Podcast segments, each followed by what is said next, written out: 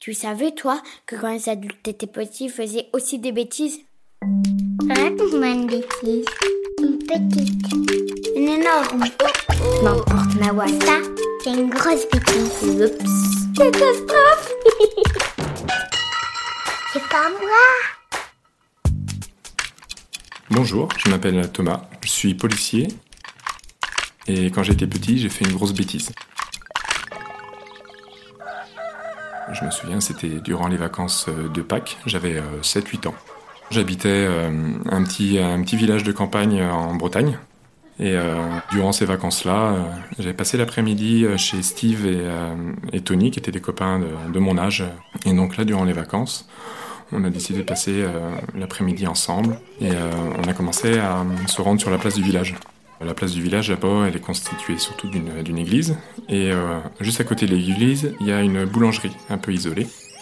Merci madame. En passant devant la boulangerie, on a commencé à percevoir les bonbons. T'as vu les bonbons, ils l'air trop. Et euh, on n'avait pas d'argent. Oh non, quel dommage. Plutôt que de demander aux parents, on a décidé de, de, rentrer dans la boulangerie et de se servir directement des bonbons. Et donc de les voler.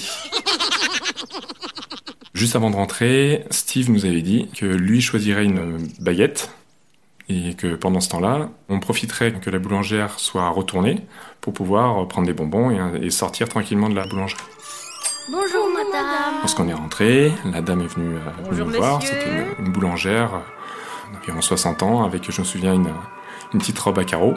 Steve commence à choisir une baguette. Une baguette, s'il vous plaît. Une baguette pour monsieur. Qui était située à mi-hauteur, euh, très accessible pour la boulangère, qui commence à se retourner et vouloir prendre cette fameuse baguette que euh, Steve avait demandé. Et avec ceci Comme on s'était un peu convenu du fait qu'il fallait l'occuper pendant quelques secondes, je l'ai regardé et je lui ai bien fait un nom de la tête pour lui dire qu'il fallait surtout pas le prendre aussi bas je lui ai montré les, euh, les baguettes un petit peu plus haut. Euh, non, pas celle-là, celle un peu plus haut. Afin qu'elle ait un peu plus de difficulté à obtenir ses baguettes. Pendant qu'elle est retournée, j'en profite pour euh, plonger ma main dans un grand pot de bonbons.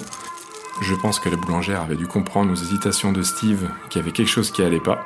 Donc avant de prendre la baguette, elle se retourne. Mais... Et elle me voit, mais en plein la, la main dans, la, dans le pot. Et donc moi, je la vois me regarder. Et là, je sens que je suis pris de panique. Je pars en courant. Revenez ici tout de suite Je suis suivi par Tony et Steve qui forcément ne faisaient pas les malins m'ont suivi. On a couru à, à, travers la place le plus vite possible parce qu'on avait super peur.